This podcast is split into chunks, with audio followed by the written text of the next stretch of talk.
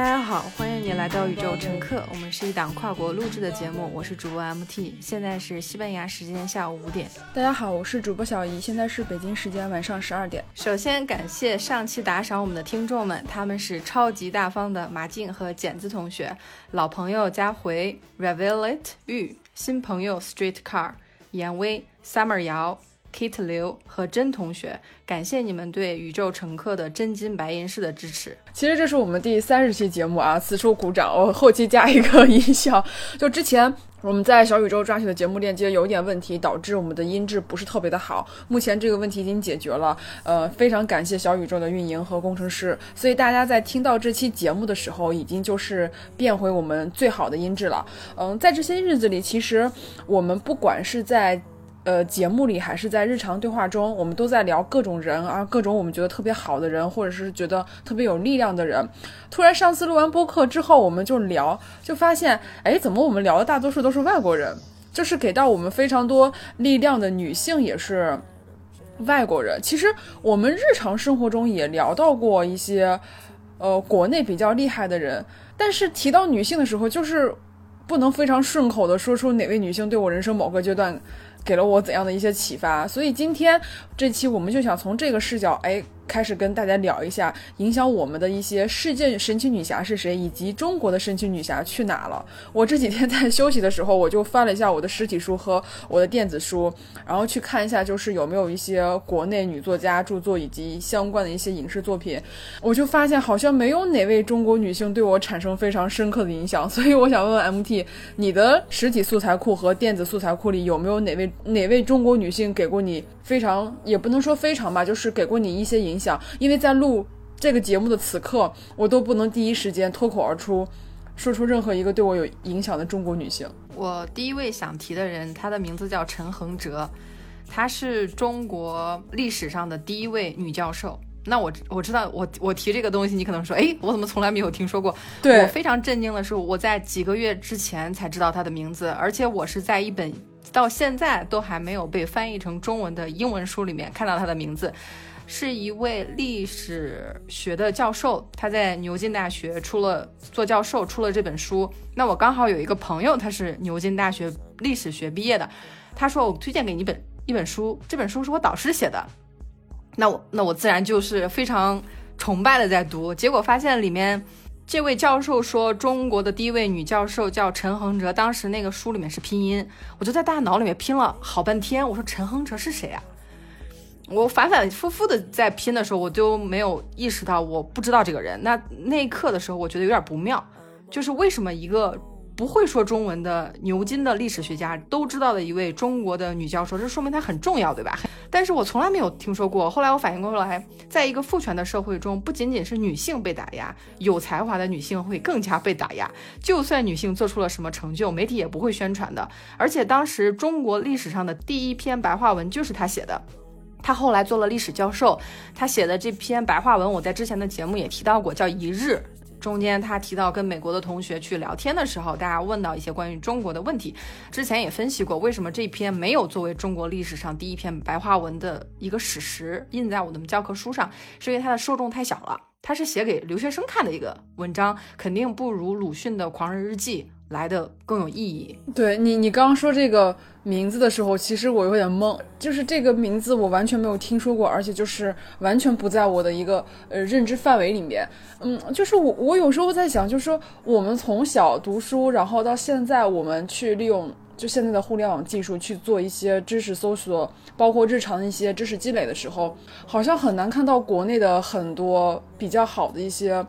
呃，著作或者是一些文章，更甭提一些女性。虽然说现在有很多像一些年轻的女性，或者是像一些当代女性，她们在不停的发生，不停的在写一些文章，但是我发现，就是如果说回溯到我们从小这种。这种方式的话，好像给我们一些重大改变的一些女性，或者是说，我觉得这个人的出现对我有一定的触动，好像是近几年才发生的事情，或者说哪怕说就是近一年才发生的事情。就是当我们开始去关注这些事情的时候，关注女性这个话题的时候，我们才会慢慢的去知道，在我们生活的这个国家里面，有很多女性在很早之前就已经做出一些努力，但是我们在之前是完全没有人提到的，也没有文章去写，也没有相关的一些呃。影视作品，包括一些像播客呀，或者是像纪录片这样的这样的技术记录方式去记载他们，所以导致我们就会在别人的口述中，或是在其他作家的书中，才能够捕捉到这些信息。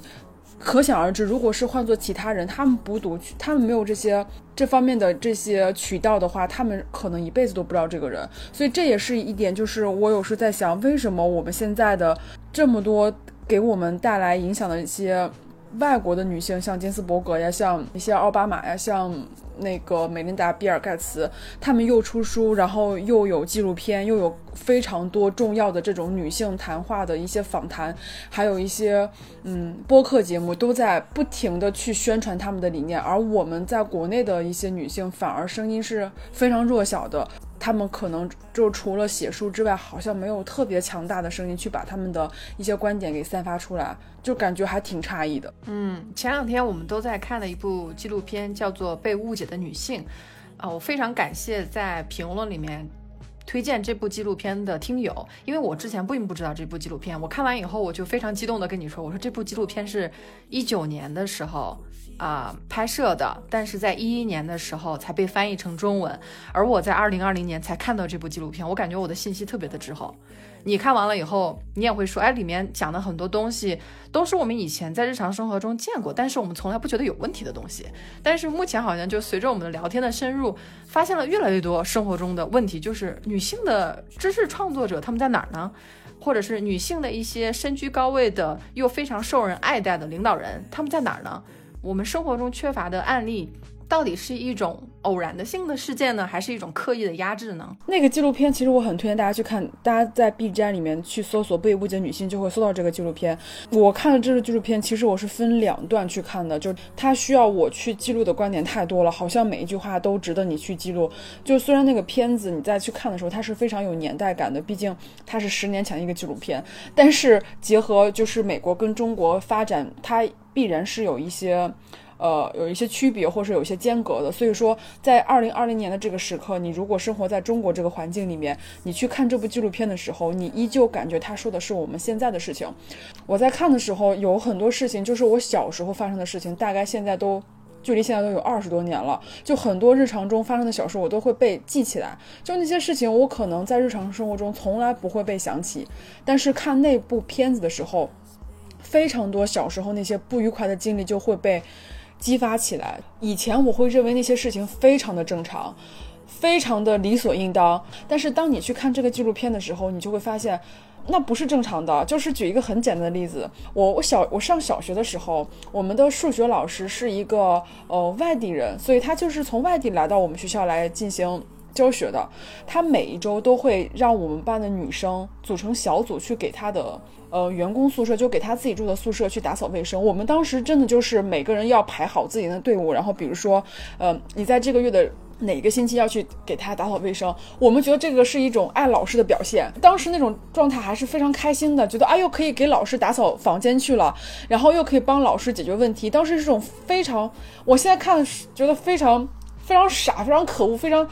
stupid 的一种啊，好扯的一种感觉，但是在那个时候，我竟然是开心愉快的，就是那种状态，是我在看这个纪录片的时候才突然想起这件事情来，我觉得非常非常的不适，所以我相信有很多人，你去看这部纪录片的时候，你一定会找到非常多的共鸣，就是你一方面在感叹，一方面你也在想，如今互联网已经发达到这个地步了，但是这部片子，你还是在它出现的十年后之后才看到。我们的节目其实。很多时候推荐一些书也好，或者推荐一些影视也好，就是想把这个时间给缩短。觉得我们已经非常迟到，或者是非常滞后的去接受信息了，我们巴不得赶紧把这个消息散出去，然后告诉大家去看吧，去听吧，然后不要再说像我们现在一样，等一个等金斯伯格去世之后，我们才知道哦，原来世界上有这样一个人存在，有这样的事情存在。就是这个事情是我到现在都会觉得很不舒服，就是。Why？为什么会这样？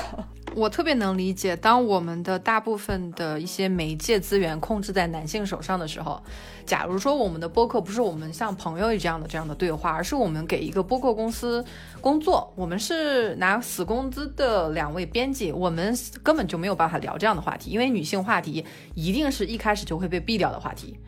我会想，我上一期推荐海马星球的最新的一期，一个西北女性的自我解放的那篇文章，那期播客我听了以后非常的受启发的原因，是我从来没有听过一个女性去用国际的一种角度去评判男生的一些表现，因为我我之前一直以为大家对于爱情的想象可能是比较单一的。因为我们只有一种样本，就是中国男性和中国女性的恋爱样本。但是，当一位中国女性和美国男性他们谈恋爱以后，他呈现出来的一种状态是说，外国的男性会对你比较进行鼓励，而且他不认为你有一些事业上的呃发展的一些愿望是会损害他的面子的。这一期节目当时我去推荐的时候，它只有两千多的播放量。后来我们我们推荐完以后，变成五千多，我也非常开心。当然有更多的朋友在互相转发。我想推荐一个人的评论，他叫六十有小贤，嗯，他去听了海马星球的这个播客以后，他在下面留言说。这一期播客是在宇宙乘客的推荐下收听的，我是带着期待来的，而且大大超出了我的预期。这期节目让我想到了一些书以及一些桥段，都与书中的主人公与有关，与我的生活有关。在这一期里，给我触动的有女性权利，还有对爱的解读，这都是他的评论，写的非常好。我简单分享一下啊，六十有小贤说，先谈爱。提到爱，映入我脑海的其实是《感春悲秋》，是朱生豪的“醒来觉得甚是爱你”，是“既见君子，云胡不喜”，是霍乱时期的爱情，是“弱水三千，只取一瓢饮”。爱情很美，但是很虚无。什么是爱情呢？女性如何寻找到真爱呢？这都是我从青春期就开始探索的命题。那这一期关于女性和爱，有这样的一个观点，就是女性不要害怕或者是担忧在爱的利益中。就是在爱情中有利益获取，这很正常。就这个观点一下就击中了他。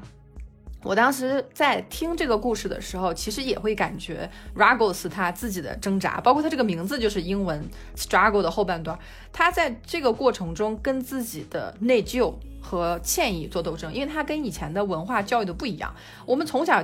教育就是你要照顾你的老师，你只有被老师喜欢的小女孩才能有机会去给老师打扫房间。当我们从小受到的教育是这样的话，我们不认为自己还有比能打扫卫生更有才华的地方值得被看见。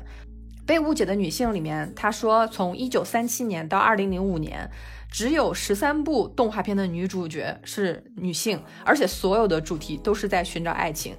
女性永远是在等那个正确的男人出现，来拯救她，来吻醒她，来为她提供一切。那当我们在电影里面看到女性领导者的时候，她们一般都是悍妇，牺牲了爱情和家庭。一心扑到工作上，那整个电影就主要是由他的男性下属来打压他的士气。那我不知道看完这样的叙事以后，还会有多少人想当女领导，还会有多少人说，哎，我想去在一个学术体系、在媒体业当一个非常有话语权的女性。那我们在现实生活中看到的很多的故事线都是很有问题的，他在鼓励女性屈从，做一个小鸟依人。不建议女孩去健身，不建议女孩有肌肉。那其实我们之前聊过健身和饮食就是生活的本质的那一期，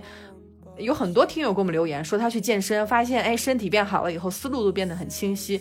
那其实这是很重要的一个点，就是你不能在家老宅着，还觉得啊自己的身体很健康，你还是要经常出去走一走。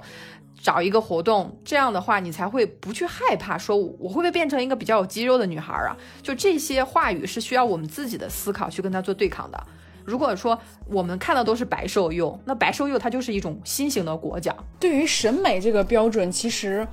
我觉得就是我我还挺。挺感同身受的吧，就是我一直不算一个非常瘦的人，就是我在早些年非常的崇尚，嗯，白瘦幼。我不知道，就是应该这个应该叫白富美，不是叫白富美，就叫白瘦幼，白瘦幼吧。就是我早些年，因为我接触的日本的时尚杂志，包括像早些年很早之前的米娜呀，包括像什么像 Vogue，当时刚进中国。的一些时尚杂志，他们所崇尚的就是一种又白又高又瘦，就是那种身材，你是在日常生活中你是没有办法达到的。就是当我开始健身之后。我的健身教练告诉我，第一件事情是说，你来健身，你的第一件事情并不是说要改变你的身体，或者是改变你的饮食习惯，而是要改变你的思维，是要改变你对这个身体认识的一个思维方式。他当时就告诉我说，你不要幻想着每一个人都像维密的模特那样，他说不可能的，那样的女生世界上只有一丁点儿。他说你不要。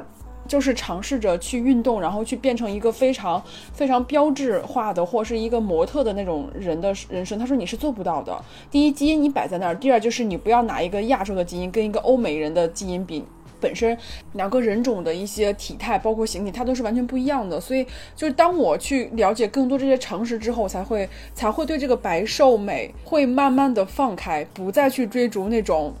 杂志上那种标准的美，我才会觉得慢慢的，我整个人才能更好的去享受这个运动的这个过程，才能够享受真正运动的乐趣。就当你不带这个标准的时候，你就不会有那些非常多的焦虑跟一些 struggle。我我还想分享我个非常非常私人的问题，我觉得不仅仅是这些杂志或这些网红，或者是这些社交媒体给女性这种。美的非常单一的标准，而且男性对女性的要求好像也是会造成这样的事情的一个原因。我认识很多男生，我觉得可能是我自己的问题，怎么着？就是我遇到的男生，就他们对女性的。呃，要求或者是说对女性的审美是非常单一的，就是他们还停留在非常原始的那种状态，所以我觉得很多时候女性也要脱离男性的这种审美标准。如果男性的审美标标准不改变的话，很难让一些女性能够从这个标准里面跳脱出来。是的，因为上一次我们我们聊。更多的女性问题，这个也是我一开始没有想到的。我一开始只是说提个建议，我们聊一下，假如女性统治世界会怎么样？哎，结果发现你在进行反思的过程中，你会说，哎，一开始你是不建议聊的，你说这个东西太突兀了。可是后来一想，就是为什么我们作为女孩自己都不敢去聊？这样的问题，我之前反馈过一个问题，我说我们有月经羞耻这件事情。那我们作为好朋友，我们也是不聊的。那我这么多年，我都不知道当痛经的时候是可以吃止痛药的。我前面有几期，大概是第四五期的时候，有一期录的时候嗓子都是哑的，就整个人就是痛到手抖的状态，还是在录。当时我是不知道这件事，但是我事后给你反馈了一下，我说我肚子太疼了。你说你怎么不吃药啊？我说哎呀，我说我从来都。不敢跟别人去抱怨说肚子疼这件事情，因为所有女孩都在忍啊。你如果抱怨的话，就是你你矫情嘛，或者是你有公主病嘛。但是我从来没有说出这个问题，以至于我从来没有解决方案。后来我发现，当我在播客去提及我很在乎金夫金斯伯格，我很在乎这些被固化的女性形象的时候，我们的声音吸引到了更多的人。包括男生也包括女生，他们说：“哎，我看了这个纪录片挺好的，我看了这个书挺好的。”我后来发现这些都是像一个磁铁一样的，你要去自己把这个磁石的磁铁的磁性定一下，你要把这些你关注的问题跟别人分享。我最开始的时候帮助大家去学语言的时候，其实最开始有跟你聊过，你说你不能，咱们不能每期都鼓励大家学语言，不是每个人都有精力去学语言。但是后来我们专门做了一期，就是。多一种语言，多一种盔甲。后来那一期我其实是我我自己在录的时候我都不知道，但是我提前是跟 Deckman 打过招呼的，美国纽约的 Deckman 打过招呼，他说他愿意，但是我这个执行力上面，我就是说我没有说想得很清楚要怎么做这个活动，当时就是边说边想，我说大家发邮件吧，发邮件以后我就转给 Deckman，你发个双赢的邮件，介绍一下自己，介绍几个朋友就好了嘛。我们这一期可以放 Deckman 发给我们听友的祝福。作为一个美国人，用中文鼓励我们大家学英文，我们可以把他这个一分钟的小录音放到最后，这给我非常大的启发。其实，在我们做播客之前，我都不知道我会认识戴克曼。我跟戴克曼是在用西班牙语和英语互换的小组认识的。他一看到我是一个中国人，他就说：“啊，我在学习中文，我去过中国十次，我很喜欢中国文化。”我才说：“啊，那你愿意的话，我可以一星期就是帮你提高一下这个中文。”我再去跟他了解他去中国的故事的时候，其实给到我非常大的感受，就是很多美国人其实对中国很好奇的，但是我们的媒体不会去鼓励这个事情，我们还是在强调一些很偏激的意见，让大家对美国人或者是英国人有偏见。我不知道大家呃，看不看就是一个博主叫梦言不语，他们两个当时是录《世界青年说》认识的，那他们两个《世界青年说》就停播了，就是因为它里面找了很多国家的青年来说说话的时候，你的内容后来后面就不太可控了。但是他们两个就认识了以后，组成了一个组合叫梦言不语。我曾经有一段时间看梦言不语，看到我的说话口音像梦天，就是我的妈呀！对吧？他的感染力太强了。对，我也是。他从十八岁就住在中国，特别巧，就是我去年在英国那段时间，就每天起床到我做饭，然后到我晚上，呃，就是休息或者是回邮件或者是工作的时候，我都在看《梦言不语》，异国他乡，然后再看一个外国人在说非常流利的中文跟你聊一些各式各地的文化，那种感觉是很奇妙的。它会影响你，它会给你打开很多思路。大家在节目里听到我跟 MT 好像谈得非常的顺畅，或者是我们俩为什么如何的契合，其实大家有很多细节是不知道的。就是非常早期的时候，像 MT 提一些标题，或者提一些呃要谈的内容，我都是非常的不赞同的。就是我现在都可以分享一下，就是我们第一次说我们聊一下，如果女性能，就是如果女性统治世界，当时我我当时我在这边都气炸了，我说为什么要聊这个话题呀？我说太突兀了，就是。为什么突然要聊这个话题？你看，我当时就是一种非常不理解，这个东西有什么可聊的呀？而且就是你平白无故让女性统治世界，这不是招骂吗？就是你这不是招人讨厌吗？我也会发现，我在整个的这录节目，包括因为录节目，我需要去大量的去搜索很多信息，然后要主动的去逼着自己要去做总结，要去做记录，要去写作，然后要去思考，我才会发现，我慢慢我也在改变。大家。可能对我的认知，或者对我们俩聊天认知，觉得我们可能一直都是这样的，其实并不是。我们从第一期到现在，我觉得是一个非常非常快速一种进步。这个进步可能并不是说我从人生 A 点到达了 B 点，而是说我们的思维在慢慢的开阔，我们的获取的知识，包括我们去认识了更多我们之前都不认识的人。通过这件播客这件事情，让我们俩能够有个快速成长、快速迭代的一个状态，然后。我可能觉得我个人的思维方式，自己对整整个世界的包容度、开放性都会更高了。这是做了九个月的节目，给我一个非常非常大的一个启发。前几天我又在做总结嘛，就是因为马上到年底了嘛，我就在看我今年的阅读量。我今年阅读量可能是我。目前活了三十多年最高的一年，做播客的确是会让你非常非常主动积极的去去做搜集、去做阅读、去做写作，这是一件非常好的事情。我非常感谢我们俩彼此，这是一个非常好的契合，或者是你我们找到一个非常好的一件一个点。然后让我们俩能够坐下来去分享一下我们自己的经验，再通过这个行为，然后我们去获得更多的知识，通过播客这个媒介分享给更多不同的朋友们，让他们也可以从我们这些经验中获取他们不知道信息。我觉得这是一件非常有意义的事情。包括我们个人也是从非常多的其他的渠道里面去获知一些信息，大家都是在这样一个知识网络里面。我会发现，当越来越多人去分享他们的经验跟见解的时候，那我们这个世界就一定会必然的联系的更快，然后运转的更快，消息也会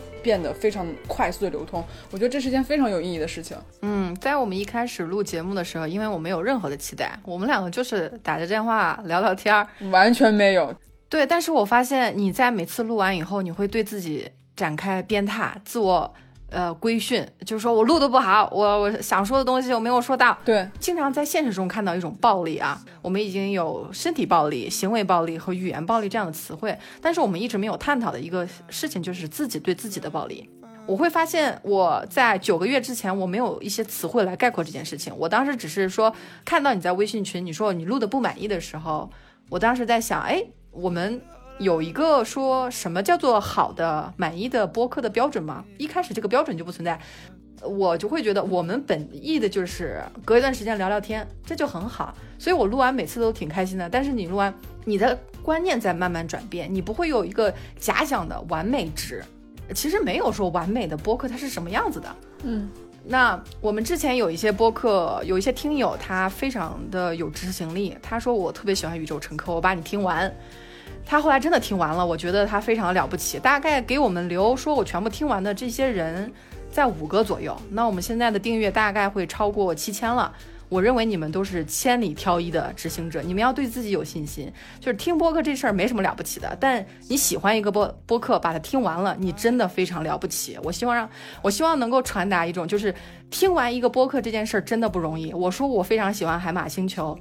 但海马星球到前两天我才全部听完，它一共是不到三十期节目吧。我知道这件事做起来有多么难，因为你在每天的重要的紧急的各种项目之下去做这些。重要不紧急的项目的时间其实是挺难的，需要你自己有一个对时间的掌控力。所以我还是说，我们对于暴力的一个识别，就不是说啊，我不打骂别人，对别人很友善就可以，你对自己也要很友善啊，你对自己也要有一点点照顾之心，也要允许自己去犯错误，允许自己在一开始的时候做练习做的不是很好，那就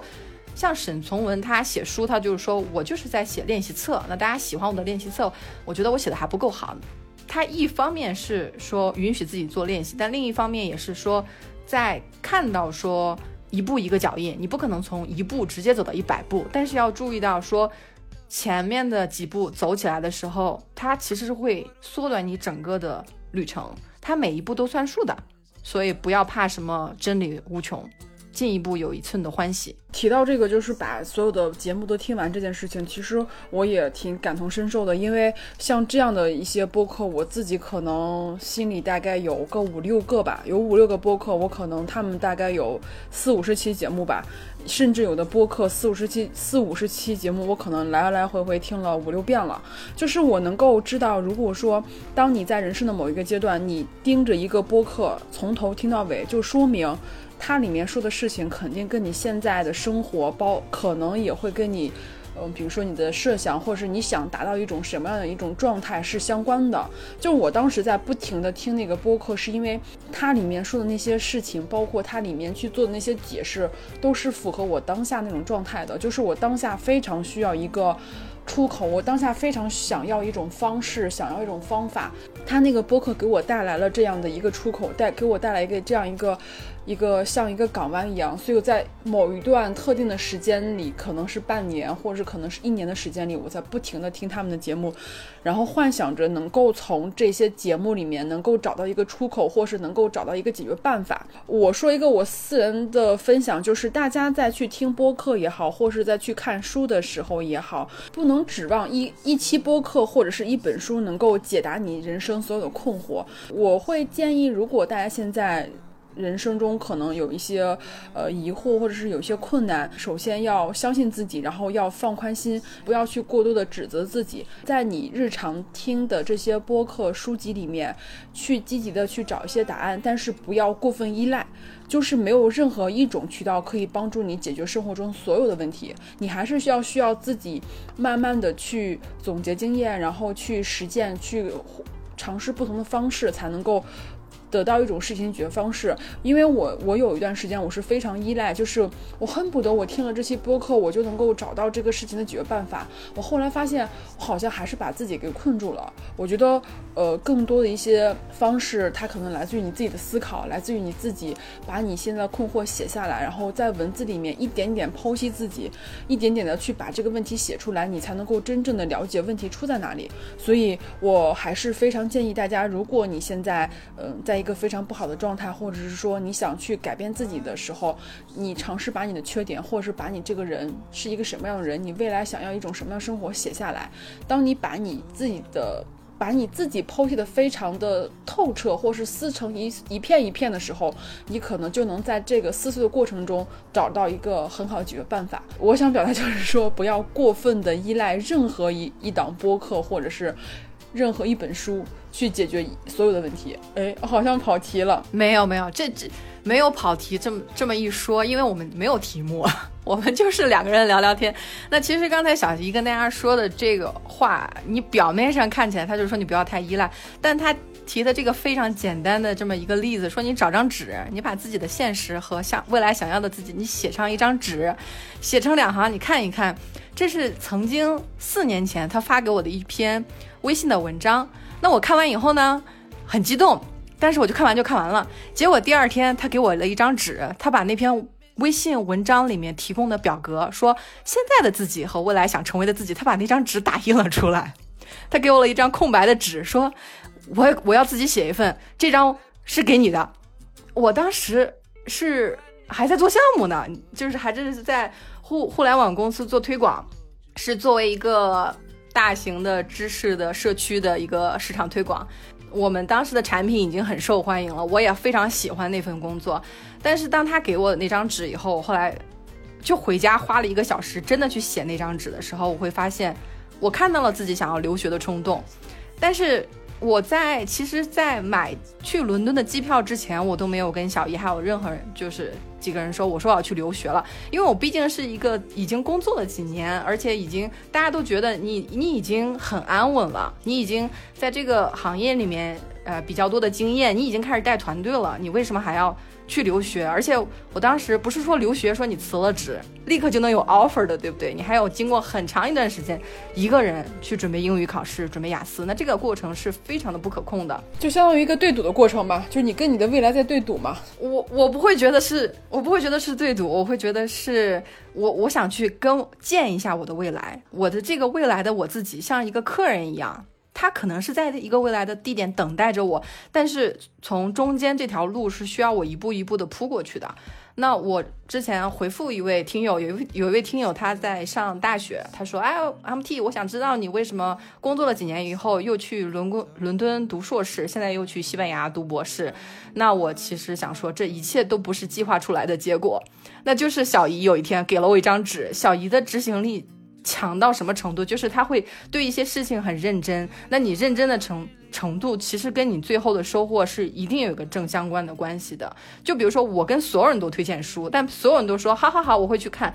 但是真的有很多听友在我们的宇宙乘客评论区说：“人生有我看完了，李光耀论世界和中国看完了，我现在要看。”物理的未来，我觉得他们执行力都超强。那这些就是每天一点一点的事情，它不是说我计划出来的，我几年以后要干什么事情，它就是说你在生活中你要接受生活给你的反馈。你对一件事情开心也好，不开心也好，你要去对自己好一点，就是要听听自己的声音。我们照顾朋友、照顾家人、照顾老师，给老师打扫卫生，你也要回回头去看看自己内心的那个卫生条件，你要。跟自己坐下来有一个对话，时不时的倾听一下自己的声音，哪怕自己写给自己看都可以。当然，我们之前鼓励说，很多人可以把评论写出来，很很多人写了很长，他就会道歉。我说，你为什么要用手机屏幕的大小去限制你思考的长度？手机屏幕这么小，不代表我们就一每次思考的时候就要限制为一百四十个字啊。还是鼓励大家多思考。我也非常感谢那些愿意把想法分享给我们的听友，他们的推荐。带给我了非常多的快乐。他们给我分享的纪录片和书，都让我觉得我去释放的信号有了一个回应。这就是宇宙乘客存在的意义。我们释放出一些信号，我们的雷达接收了一些信号。那在一步一步的交流和沟通中，我们每个人都要去一起去看一个未来呀。就这个未来是什么样，我们都是不知道的呀。我们把宇宙乘客叫做未来生活实验室，我们就是在不停的做实验啊。每一期节目都是我们一个小小的实验。对，就说到这，我怎么还有点想哭的感觉？就是就是我我我有很多深就是深夜给 MT 发截图，我说你看这个网友，就是他打了整整两屏的字，就是隔着屏幕我能感受到那种真诚，因为我知道在手机屏幕上打出两屏的字，至少不是一件简单的事情。就我们平常可能打几。行字的时候就觉得啊不行，我要休息一会儿。更何况那个人他会把这个想法。可能写都写成一篇小文章了，然后发给我们。就是你不要觉得你发的东西太多了，或会给别人造成影响，没有的。你的这些所有的反馈一定会影响到之后听的每一个人，包括还有我们。就是我们每次去看这些留言，或是再一次去温习的时候，我们都会觉得还是能够从里面获取到力量。这个东西并不是说我把这个节目发出来以后，OK，你们都接收吧，你们就。呃，指望着我们这期节目能够收获多少书，或者是你们又收获什么纪录片？不是的，我们都在互相吸取彼此的力量。留言的重量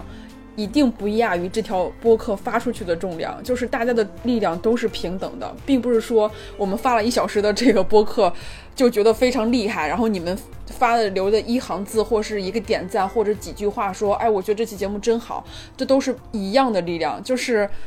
没有孰轻孰重，没有谁对谁错，想说什么就说什么，包括那些就是不好的评论，我们也觉得完全没有关系。每个人都有发言的权利。我前阵子有跟有给 MT 经常留言吧，就有的时候我会发现我们俩对话框就变成了留言板，就是我会给他发很多东西，他都不回我，非常气愤。我就觉得这为什么不回我？就是因为我又是一个非常直言不讳的人，我就会直接问他你为什么不回我，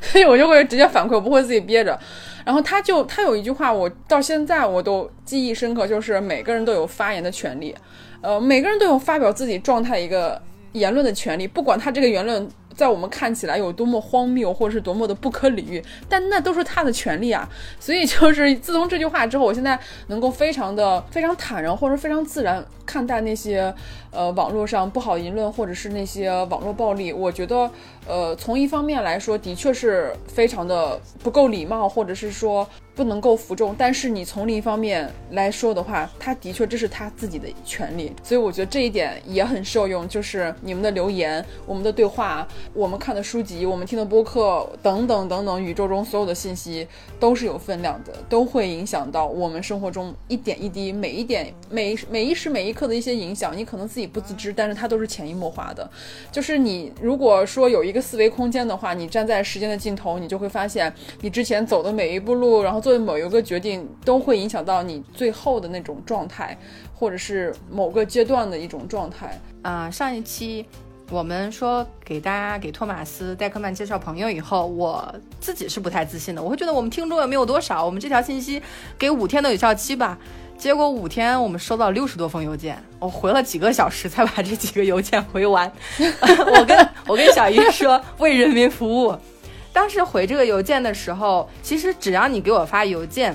我都会给你回一个国际语言交流小组的，非常好玩儿。很多人说，哎呀，我迟到了，我就不发了。但是很多人说不好意思给我发邮件，说不好意思我迟到了，但是我还是想问有没有机会能参与，那我就会给他发这个国际语言交换小组的链接。那真的有一个女孩就参加了，她回邮件，她说啊我参加了，半夜参加的，有时差，兴奋，一整夜睡不着。我说可以拜托你去我们的评论区留言吗？她写了以后，我会发现真的感受非常不一样，因为他在给我的邮件里面，就像我们两个私人的谈话，他就说啊谢谢你，我特高兴，没了。但是他写到留言区的时候，他说：“哇，这有可能会被六千个人看到哦。”所以他就说：“哎，我们交流了什么？有个法国小哥跟我们交流用英语的时候，说交流了一首歌，然后这首歌是民族的，是世界的。我当时想，哎，这个话你在跟我说的时候就没有说到。其实是当时他感觉的，在评论区，在游乐场去发评论的时候，他是更愿意把一些更私人化的、juicy、有意思的。”信息发表出来的，他在跟我说的时候，就像一个朋友之间的沟通。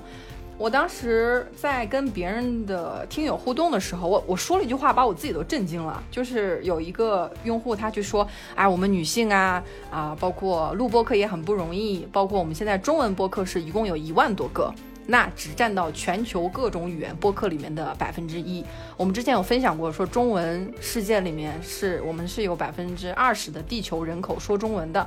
但是不是说这百分之二十的人都鼓被鼓励去说话，那百分之十九的人都是沉默的，他们可能分不出身，他们可能没有时间，所以我会觉得录播课是一个非常高的 privilege，它是像一个特权一样的东西。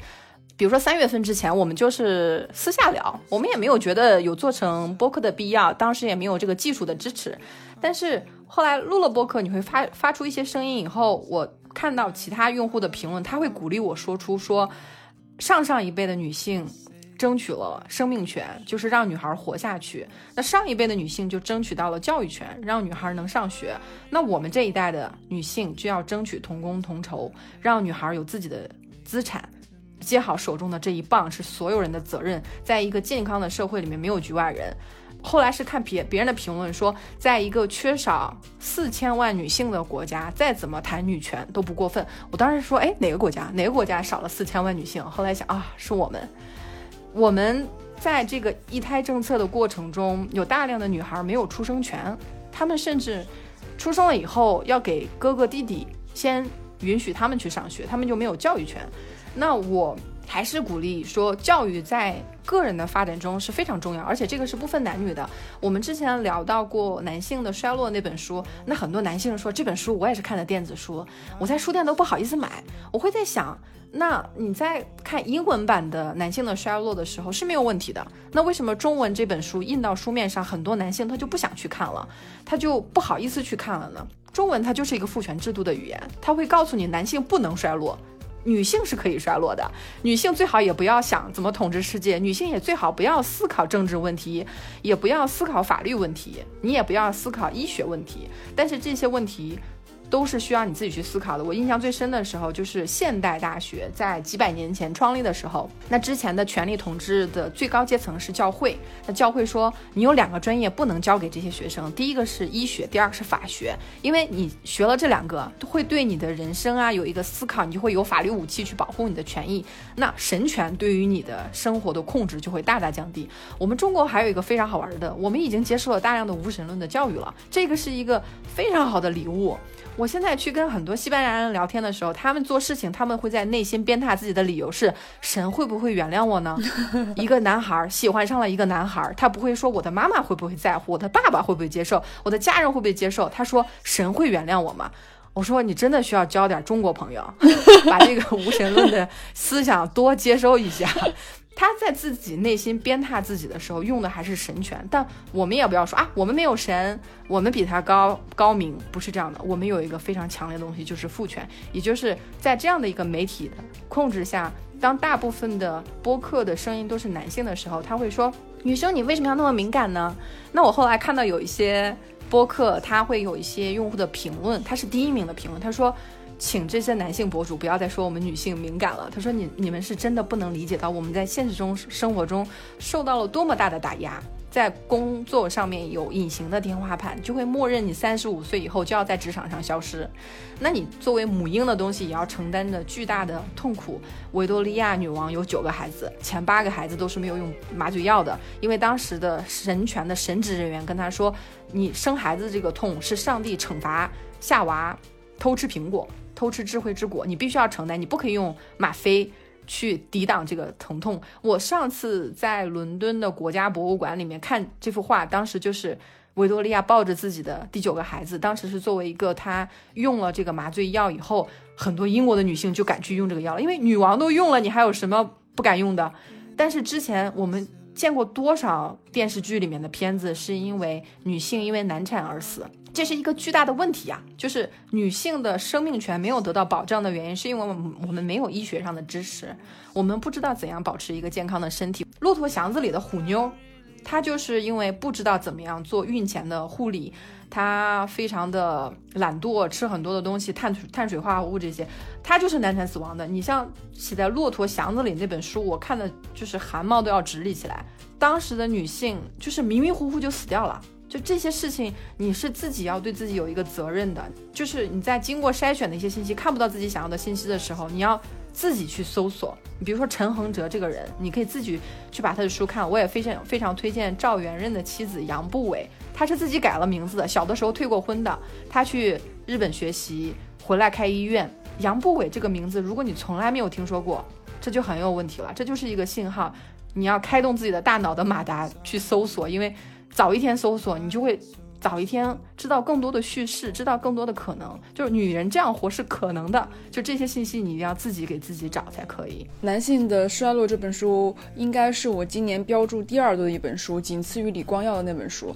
整本书读下来，我会找到很多生活中疑问的答案。作者 Grayson Perry 是伦敦艺术大学联盟的校长，他作为一位男性，一位英国人，一位有异装癖又喜欢泰迪熊的白人男子，他在谈论男人的时候。他其实是把自己置身事外的，他既不是男人，也不是女人，在英式白人讲究这个精英和权力的社会里，他其实很难找到身份认同。他在整本书里面详细的剖析了男子气概这个问题，就是他很同情男性的处境，在这个崇尚硬汉的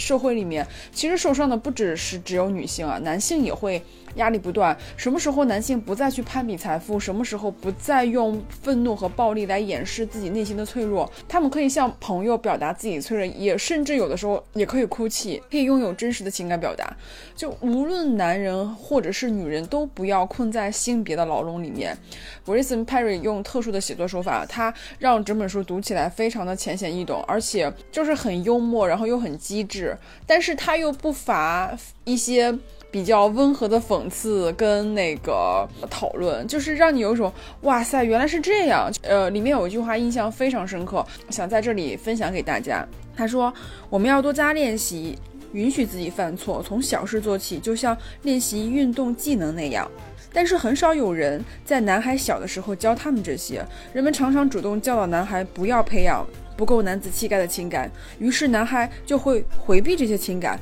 男孩无法与父母或者是女孩彼此。坦诚相见，因此被剥夺了情感求援的机会。于是他们寻求别的方式来建立自尊，形成等级制。而这种形成等级的需求，只会使情况更加糟糕。因为男孩会倾向在规模较大、关系较疏远的群体中活动。他们将自我价值和群体的地位联系起来。这种联系是他们追求男子气概的核心。为了自我感觉良好，男孩必须比其他人自我感觉更良好。男孩大多。回避情感表达，这点可以通过他们的学业偏好体现。虽然男人依然统治艺术界顶端，管理文化机构，指导电影作品被大价大价钱拍卖，但大多数艺术从业者都是女人，百分之九十的艺术生都是女孩。人们养育男孩是期待他们未来赚钱养家。被这样养大的男孩普遍交流能力比较差，更少关注自身情感。我在里面也通过作者的介绍认识了。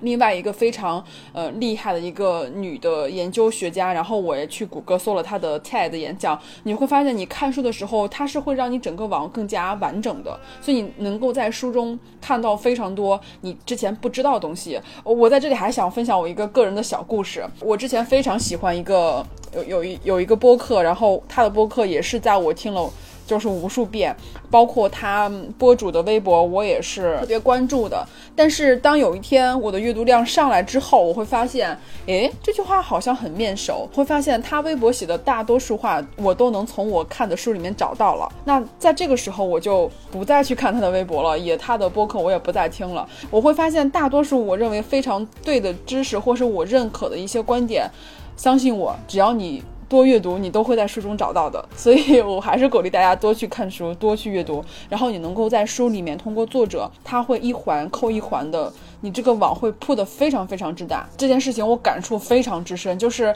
当从前我非常崇拜他，到之后他说的每一段话，我都觉得我都在书中看到过类似的时候，我就知道我。应该能够跟他平起平坐了，至少我们的认知应该是在一个水平上了，所以我就不再过多的去关注他了。所以这件事情也能够从侧面的。嗯，让你知道，其实很多呃答案或者很多慰藉自己的一些方式，你是可以在阅读中找到的，会比你去依赖别人或者是说去听别人的一些见解会来的更直接，或是更加的有力量，并不是一个被动看到的一个信息，而是你主动去获取的一个信息。它这个力量会让你更快的去解决这个事情，包括它会在你个人的知识素材库里面会。形成一层一层的铺垫嘛。嗯，上一次有一位叫默默七月的听友说，看了中文版的《人生有我》，最大的感受是不再那么害怕衰衰老。最近在听英文版梅耶本人的朗读，很喜欢他独特的声音。后面啊，就有一位用户说，哎，在哪里可以听呢？小姨说，啊，请请你自己去先去搜索，那这个搜索的能力是你自己的肌肉嘛。我很喜欢这个态度。我们很多的从小的教育是一种讨好型的教育，就是主播要跪下来，大家想要什么，双手奉上。但是你没有，你很酷。你说，请你自己去搜索。后来就有一位听友说啊，小一已经算是很严格的啦，然后给你比了个大拇指。我好开心，我看到有人会认可你的这种严格。你是真正的授人以鱼不如授人以渔，你教会他打鱼的方法。然后这个听众也说啊，那是好的，我知道了，就是因为我下班太累了，所以养成习惯了，我这就去听。我觉得这这样太棒了，就是我们说出来的话，说出来的书，《人生有我》，它是由七十多岁的一个呃梅耶呃。他写的，我一直不太愿意强调他是伊隆马斯克的妈妈，但他就是厉害呀。那这多少女人可以生一个 像伊隆马斯克那样的儿子呢？那他确实厉害呀。但是你在看他，我在看他的书的时候，上次你说开挂那个事情，我也在想，我说为什么英文我去看他的时候，他那么的普通，但是中文就会说把他放上一个神坛，他已经供起来的一个样子。我去看书的时候，还是觉得。当你看了这本书，这本书就不再可怕了。当你看了书以后，你会发现它有多么的真诚，而且我们确实是需要反思一下，我们都是互联网原住民，我我们都在互联网工作很长的时间，那我们曾经的人生使命就是把大家粘在网上，在网上花更多的时间，我们就会有更多的收入，我们就可以升职加薪。平心而论，这些互联网的信息搜索的情况也在给我们一个学习的机会。我们录播课以后，对待播客的态度是什么？看评论的频率是什么？一位听友就是叫 N O O N，他就说啊，听到你们这个播客，相当于是你们的备忘录，心态也很包容，愿意听见不同的声音，但同时也会占据大量的时间。那我上期的留言也被你们回复了，希望你们能够慢慢的得到想要的平衡点。我觉得他说的这个平衡点这三个字，让我联想到了陈丹青的退步集。因为陈丹青当时从纽约回来以后去开各种讲座，他说的东西大家都很愿意听，但是他也在重复自己。他在重复的时候，有一个学生有一次在提问的时候给他递了个小纸条，说：“陈老师，你这样翻来覆去讲有什么意思呢？你会退步的呀。”那陈丹青后来就深深的反思这件事情，而且写了一本书叫《退步集》。我觉得这就是听众和播主在互相做朋友，互相在成长。他会说：“哎，还是说你们既然意识到说我们录了一期社交困境的一期播客，那期播客大概有一点五万人收听。”那还有一个是内卷那条，大概是有一万七收听。但是我会发现，在更多的女性的话题上面，我们只要一谈女性统治世界，那就变成三百了。我觉得还是很有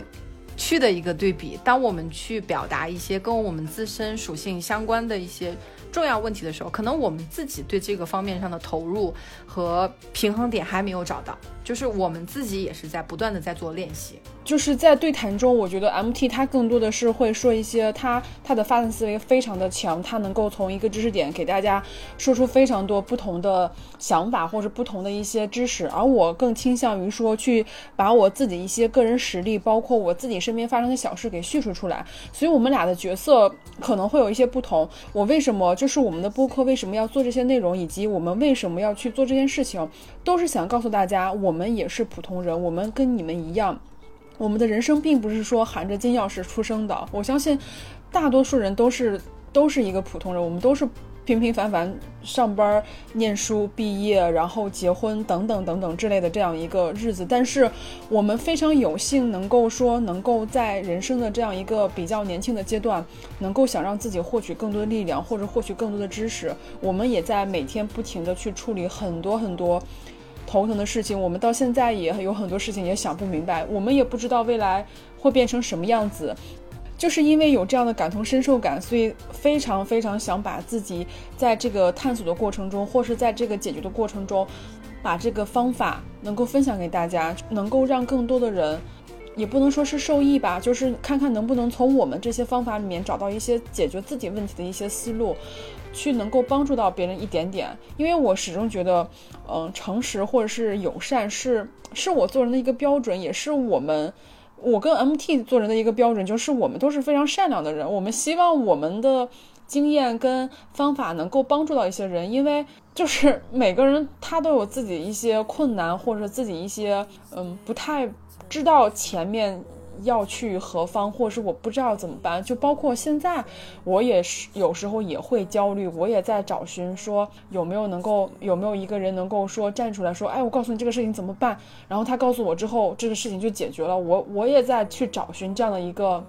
一个方向，就是大家都是在一个呃认为是一个比较困难或者是比较。就是这个生活有的时候为什么会这么难呢？就是大家都会一定会有这样的纠结。我们跟你们都是一样的，我们从来不会说站在一个看我现在在国外，我现在读博士，你赶紧的给我读书，呃，学习教育，就是这个就是一定行。不是我们的态度永远都不是这样，而是说想分享给大家，我们在我们仅有的这三十几年的人生旅程里面，我们是怎么去解决问题的。就是我觉得我们更多的分享的是一种方法跟我们个人的感受，就告诉你不要怕。只要你相信你自己可以，然后这个问题就是可以被解被解决的。所以更多的是给大家一些信心，给大家一些方法，给大家一些一些小小的一些创意，诶，好像有人能够帮助你，然后我们就也觉得非常开心。大家的反馈也会让我们也会很开心，因为我们从你们的反馈中也获得了非常非常多的灵感跟解决方法。所以我觉得这一点可能也是说做了三十期节目，这一期节目更像是一个把之前的事情，嗯，大家再拿出来聊一聊，然后再总结总结，然后再跟大家就像聊天一样再说一下，然后接下来可能我们再去发掘我们人生中的一些痛点、一些解决方式。然后再去通过这个播客，然后再去分享出来，因为我们每天都要生活嘛，每天都会解决不同的问问题。那在解决这个问题的时候，我们肯定也会有一些经验，或者有一些想法想要跟大家去表达。不管是从最开始一百多个人听，还是到之后的几千或者上万人听，都非常开心，是因为我觉得我们可以帮助到一些别人，或者是我们就是我们自己这种状态能够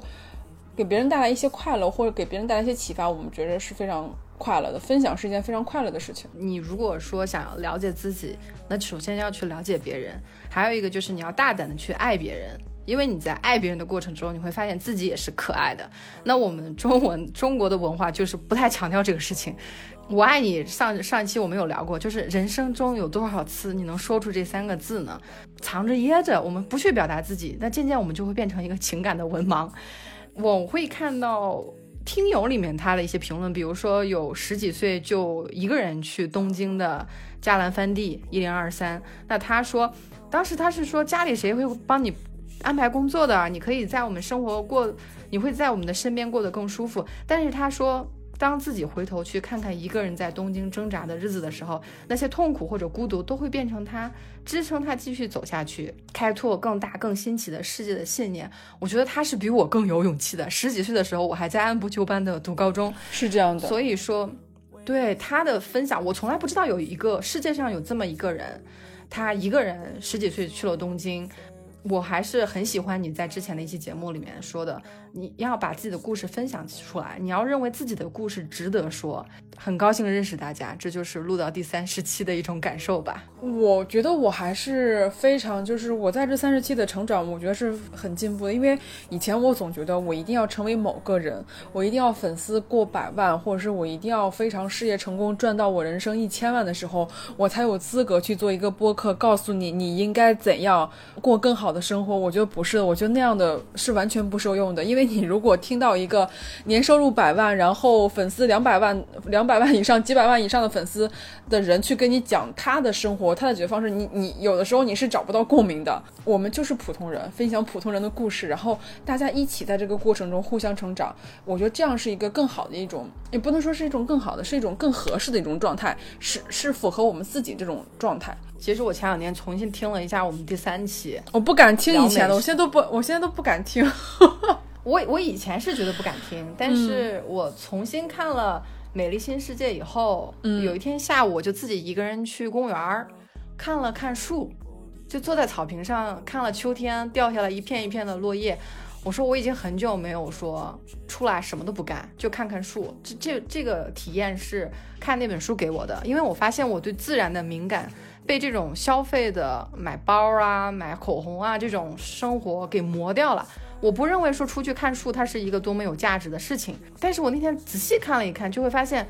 它对你的眼睛也很好，它对你的脑子的休息也很好。那这个事情就是我都没有意识到说录播课会给我们的生活带来什么样的改变，它其实是逼迫着我去。更仔细的打量生活，那我以前可能说在生活中过了就过了，就开自动模式，早上起来刷牙洗脸，又是跟昨天一样的一天。但是现在就会说，你会有带一点点自我审视的感觉，你会说去问自己，我的时间是有限的，我在地球上的停留时间也是有限的，那我要用有限的时间去做点什么，这个是可以一个跟自己跟自己对话的过程。所以非常感谢大家。嗯，那我们今天就先聊到这里，然后期待我们接下来的，接下来我们的五十期、一百期、五百期等等等等，还会继续陪着伴着大家。好，感谢你的收听，我们下期宇宙乘客再见。嗯，接下来我们会听到来自纽约的朋友 Deck 们送给我们宇宙乘客听众的一段问好。宇宙乘客的听众们，你们好，我是 Deck 们，我住在纽约。我已经有了七个来自中国的朋友，很高兴认识你们。努力学习英语，加油！当 MT 发了这段留言给我的时候，我还是很感动的。是播客让地球两端的我们认识，我们每十天左右就会更新一期，每次更新都意味着我们会再次的相见。好了，不煽情了，想和大家透露一点点2020年末尾的小彩蛋。我们想在今年的春节之前做一个做一些属于自己的，呃，我们想在二零，我们想在春节前做一些呃属于自己播客的帆布袋。因为我跟 MT 都是帆布袋的忠实爱好者，不管是逛街呀、买书呀、买菜呀，还是去自习室啊，都是非常方便、好搭又环保的一个。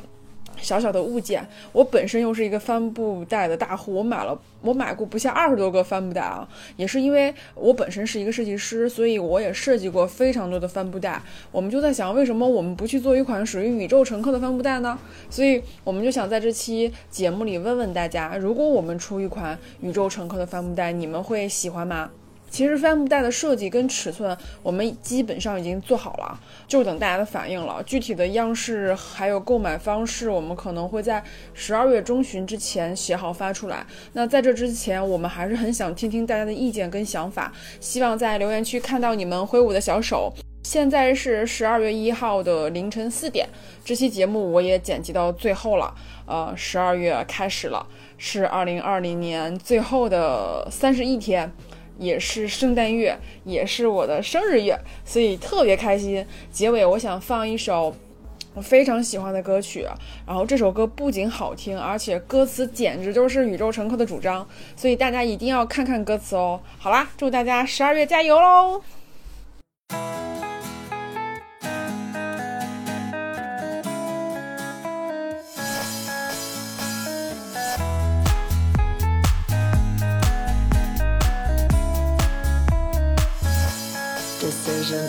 go to anywhere I flow. Sometimes I believe, at times irrational. I can fly high, I can go low. Today I got a million, tomorrow I don't know. Decisions as I go to anywhere I flow. Sometimes I believe, at times irrational. I can fly high, I can go low. Today I got a million, tomorrow I don't know.